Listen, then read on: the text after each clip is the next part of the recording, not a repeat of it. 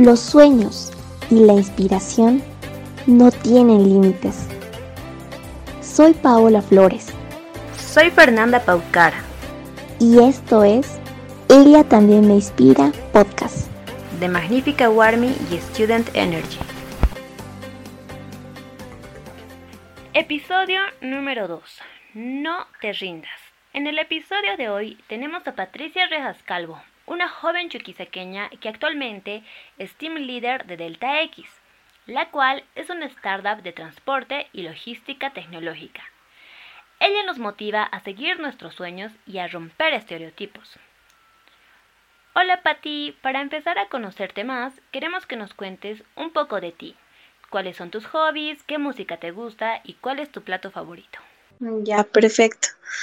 Bueno, mi nombre completo es Patricia Rejas Calvo. Yo soy de Sucre, nací en Sucre, estudié en Sucre y bueno, salí de la universidad también de la San Francisco Javier en Sucre y me vine, me vine aquí cuando me titulé. Cuando ya era profesional me vine a Santa Cruz a trabajar entre mis hobbies o lo que me gusta hacer, bueno, me gusta leer, me gusta escuchar música, también me gusta salir con mis amigos, me gusta ver películas y también me, encanta muchísimo viajar. Creo que es algo que, todas las personas deberíamos hacer porque es, es algo que te, que te, desestresa, que te tranquiliza, que te saca un momento de tu, de tu rutina diaria e incluso sirve muchísimo para generar nuevas ideas o, algo beneficioso para cada uno. Entre mis platos favoritos, amo muchísimo la comida boliviana. Entre mis favoritos están el picante de pollo o, el picante mixto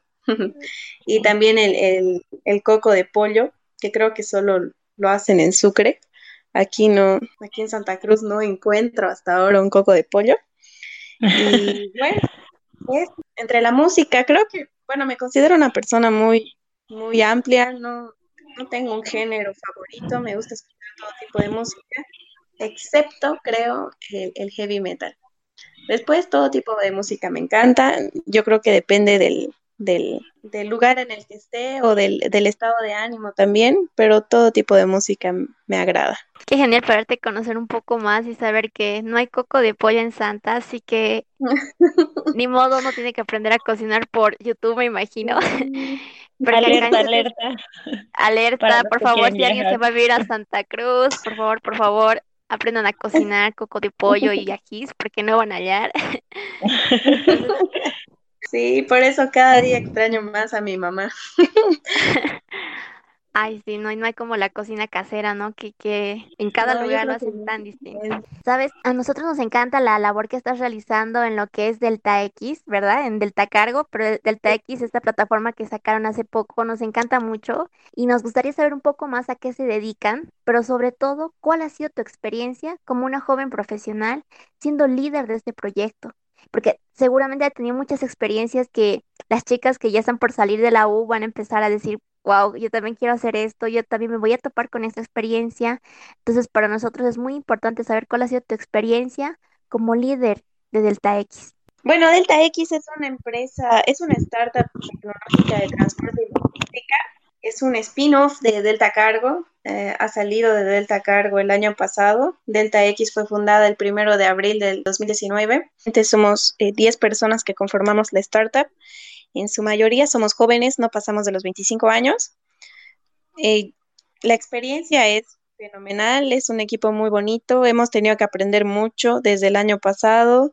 Hemos reforzado el equipo en diciembre y estamos ya con las operaciones con más fuerza desde diciembre.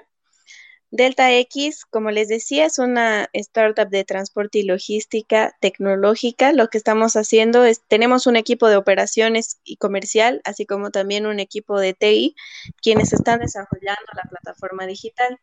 Lo que se pretende ser es ser, un, ser una plataforma digital de brokeraje para transporte de carga tenemos tres grandes proyectos que son la aplicación Choferes, cuyos usuarios son transportistas bolivianos. Tenemos casi 500 usuarios en la aplicación.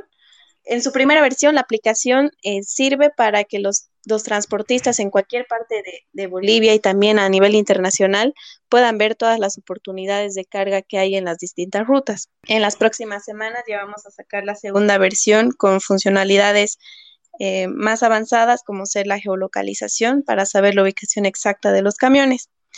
El segundo proyecto es el portal cliente por medio del cual los clientes van a poder ver la ubicación en tiempo real de los camiones que ellos contratan a Delta X.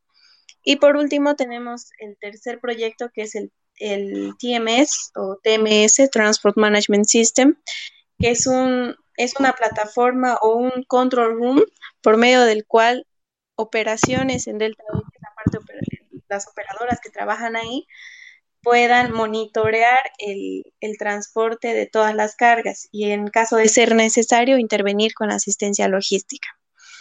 Este proyecto es muy bonito, es muy retador. ¿Por qué? Porque la misión es revolucionar el transporte de carga en Bolivia, pero también pretendemos llegar a nivel internacional. A nivel regional, tomando en cuenta los países vecinos, hay plataformas iguales en Brasil, por ejemplo, Trackpad, y en, en Argentina tenemos a Bancargo, pero después de eso no hay una, una plataforma parecida, así que pretendemos estar en, a nivel internacional como la startup boliviana que va a revolucionar el transporte de carga en Latinoamérica, no solo en Bolivia. Se vienen cosas grandes, hay, hay ideas muy, muy retadoras. Eh, considero que el equipo es grandioso y es gracias a ellos que también estamos avanzando a la velocidad que lo estamos haciendo, ya sea en la parte digital como también la operativa. Y realmente ha sido una experiencia muy bonita. Agradezco demasiado haber tenido la oportunidad de llegar primero a Delta Cargo y bueno, ahora ser parte o ser eh, team leader de Delta X. Creo que eso es gracias también al, al empeño que le pone cada uno, a la preparación, a, a uno seguir aprendiendo y seguir conociendo y sobre todo también a tener una buena actitud ante todo. Y bueno, ahora estoy ahí como team leader de Delta X. Estamos con, con grandes funcionalidades que tenemos que agregarle a la aplicación.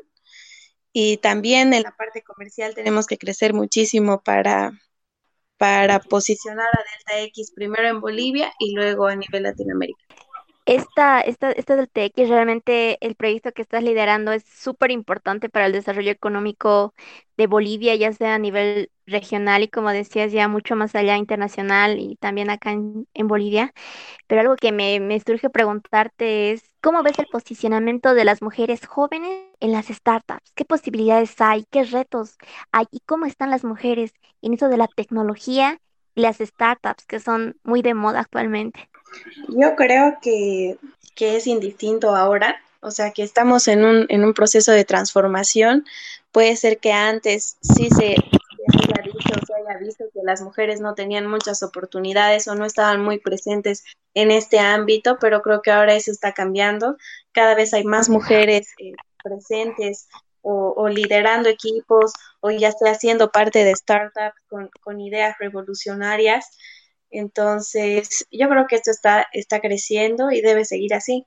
Al final de cuentas, se trata de llegar a un, a un balance, más que todo lo veo así, donde todos, ya seamos hombres o mujeres, tengamos la las mismas oportunidades y el mismo acceso a ellas. Claro, eso es muy importante, sobre todo que ahora hay muchas chicas que están estudiando ingeniería en sistemas, que están metiéndose en programación, que son realmente capísimas y y realmente tener el, ese talento en Bolivia va a ser muy necesario para salir más adelante. Ahora nos gustaría saber algo.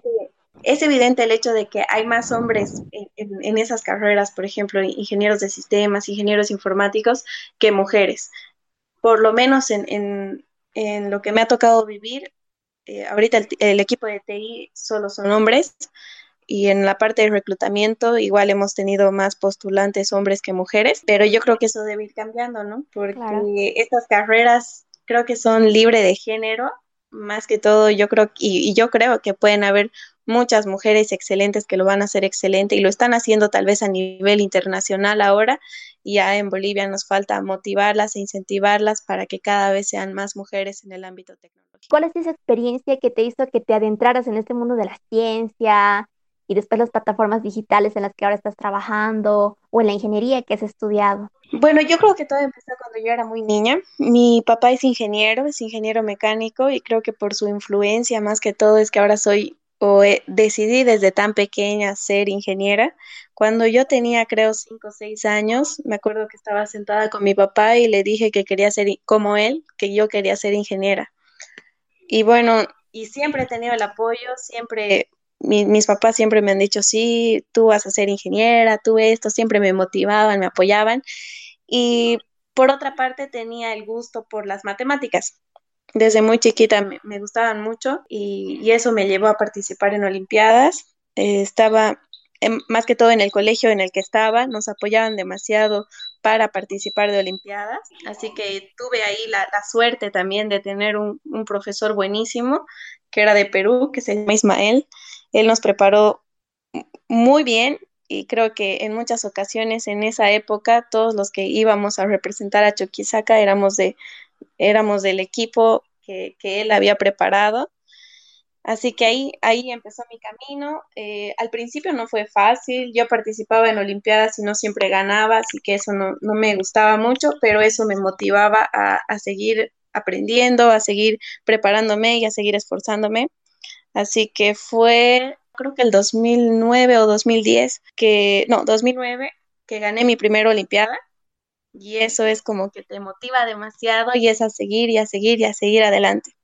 Y así fue eh, las Olimpiadas de matemáticas en ese tiempo. Primero tenías, representabas a tu departamento, luego competías a nivel nacional y sacaban a los equipos que iban a representar a Bolivia en las distintas Olimpiadas. En matemáticas tenemos tres tipos de Olimpiadas, bueno, las teníamos en ese tiempo, que eran las, y según por tipo de edad, la del Cono Sur, que eran los países del del Cono Sur, la Iberoamericana, que participaban todos los, países de habla hispana, y, la IMA, que era la, la Olimpiada top más grande, donde participan entre creo que 52 o 54 países de todo el mundo. Entonces era una experiencia genial porque tú ibas, eh, las IMOS que me tocaron a mí fueron en Argentina y Colombia, así que ibas a un hotel genial y conocías a equipos de, de todo el mundo. Conocías a los equipos de Estados Unidos, de China, de la India. Tenías la oportunidad de estar en un solo lugar, pero conocer la cultura de un montón de países y, la forma de pensar, la forma de, de, de, vivir, hasta la forma de comer, sus gustos, etcétera.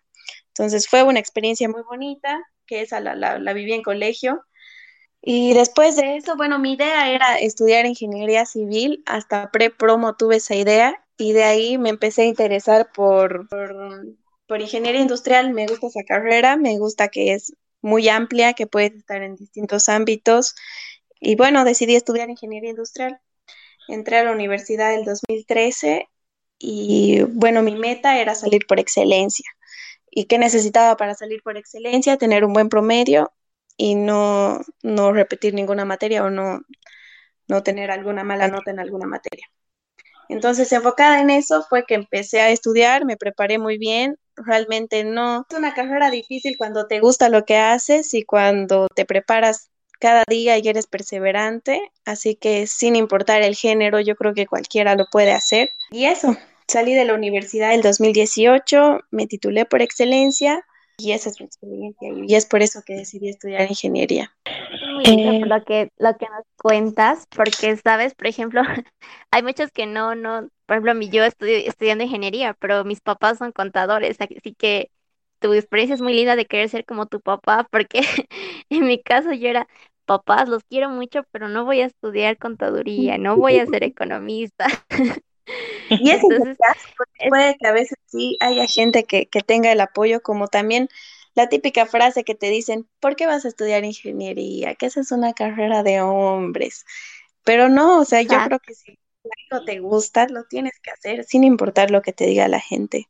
Sí, hay que romper esa barrera de pensar que, que solo los hombres, porque todos tenemos la misma capacidad. Y como tú dices, siempre y cuando lo queramos, entonces con perseverancia vamos a poder lograrlo. Y trabajo, claro. Exacto, focalizarte. Mucho trabajo, mucho esfuerzo. Pero las recompensas vienen después. Bueno, Patti, eh, hemos, o sea, estoy viendo que has tenido un gran, o sea, grandes experiencias, un gran recorrido hasta ahora. Tuviste éxitos y también como hay éxitos, también tenemos fracasos, ¿verdad? Entonces nosotros y la gente quiere saber cuál ha sido el fracaso más grande que has tenido y cómo has podido superarlo.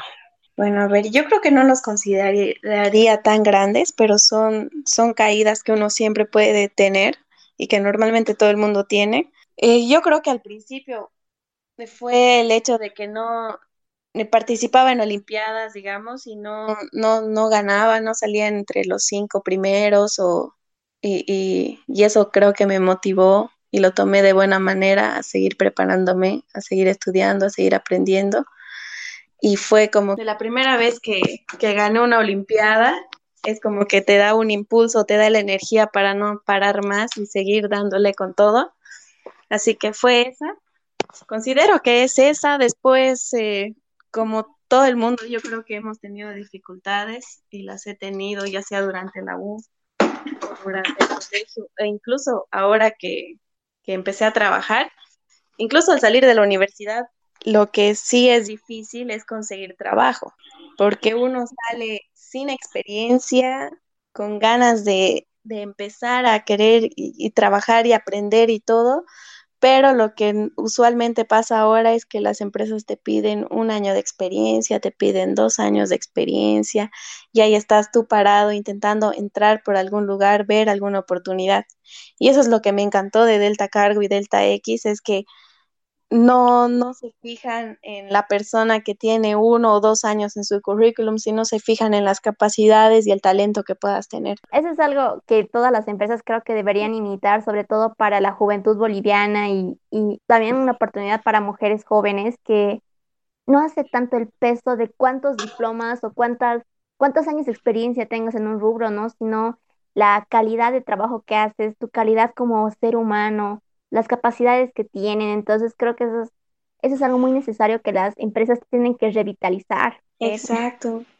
Yo creo que tienen que darse cuenta que no pueden tener un ingeniero junior de con tres años de experiencia, que a veces veo esos, esos eh, posts en Facebook o en cualquier otro, en cualquier otra red que están solicitando ese tipo de personal, o sea, no, no, no está bien. Y aparte, lo importante es darle oportunidad a los jóvenes que, que pueden tener muchísimo talento, chicas como ustedes, que, que no, no por no tener experiencia no van a ser parte de una gran oportunidad donde podrían desempeñarse de forma excelente. Eh, analizando todos los retos que has superado hasta ahora, eh, nosotros queremos que pienses en tu niña del pasado y le des un mensaje a todas las chicas que ahora están luchando por conseguir sus sueños, eh, que les des el mensaje que te gustaría o te hubiera gustado que te den. A ver, mm, yo creo que sería más un consejo, es a no desesperarse, que todo, todo esfuerzo tiene su recompensa y a todas las niñas a seguir esforzándose, a luchar por lo que quieren, a romper estereotipos y que todo se puede, que solo, solo basta con quererlo, con esforzarse, con ser perseverantes y todo se puede lograr. Despojemos de, de las limitantes que, que teníamos antes. Creo que este mundo ha cambiado y si no, lo tenemos que cambiar nosotras. Es muy bonito lo que dices. Ahora, algo que también hemos preguntado, hemos hecho una encuesta online para las chicas y, chicos también que quieren oír este podcast y les hemos preguntado qué querían saber de las entrevistadas y nos han dicho que les gustaría saber qué es lo que te inspira o te motiva para alcanzar tus metas. Bueno, algo inspirador, el seguir creciendo. Yo es como que ese dicho que dice que cuando llegues a la meta sigue y sigue corriendo es como que cada sueño o cada meta que alcanzas se convierte en otra meta que está más allá y tienes que seguir creciendo y tienes que seguir preparándote y tienes que seguir aprendiendo porque yo creo que en este mundo nadie, nadie lo sabe todo y hay que seguir preparándose, seguir aprendiendo y seguir motivándose también. Se trata de tener muchas metas, muchos sueños para, para prepararse más, para seguir creciendo, y seguir creciendo no solo, ¿no? Sino también con las personas que están a tu alrededor.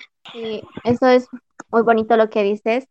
No es solamente luchar nosotras, ¿no? También hay que luchar, pero por la gente que está viniendo, luchar por las otras chicas que están luchando también por sus sueños.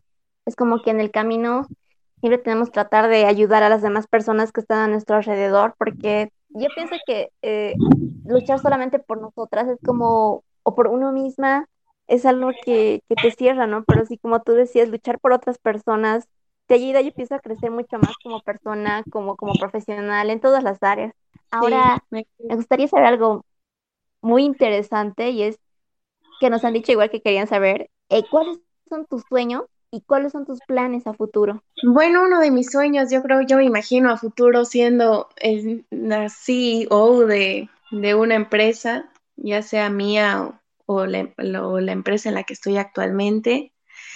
Otro de mis sueños es ver a Delta X a nivel internacional como la startup que la va a romper en el transporte de carga y revolucionando el transporte de carga de forma digital.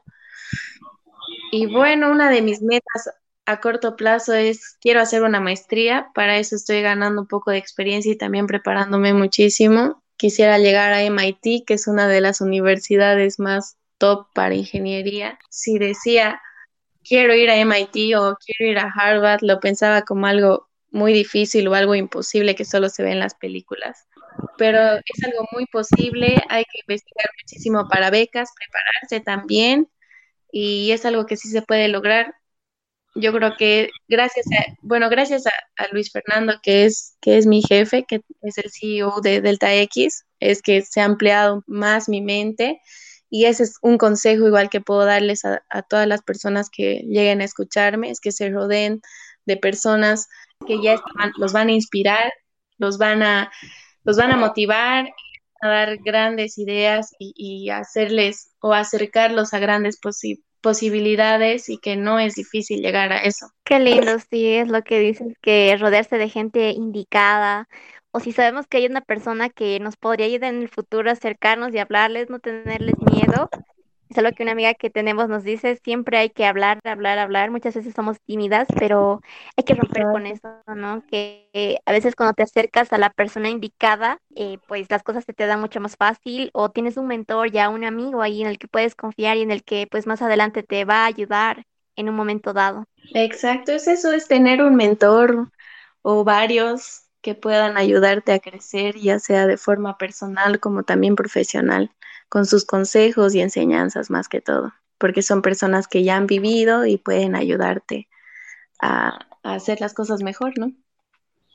Exacto, yo creo que eso es lo fundamental porque rodearte de gente eh, así te motiva a seguir adelante, a no conformarte y inclusive eh, es como que ya dejas de estar insegura y dices, si él ha podido, yo también puedo. Es un ejemplo que tomas para seguir y, y es importante tener gente así.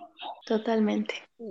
Y, que no importa cuán, cuán distantes se vean esos sueños que tenemos, como los que mencionas, que todo es posible si trabajamos duro, como decías, nos ponemos a buscar, nos rodeamos, nos rodeamos de personas indicadas. Entonces ahí está el secreto, ¿no? Ningún, ningún sueño es tan inalcanzable como pensamos.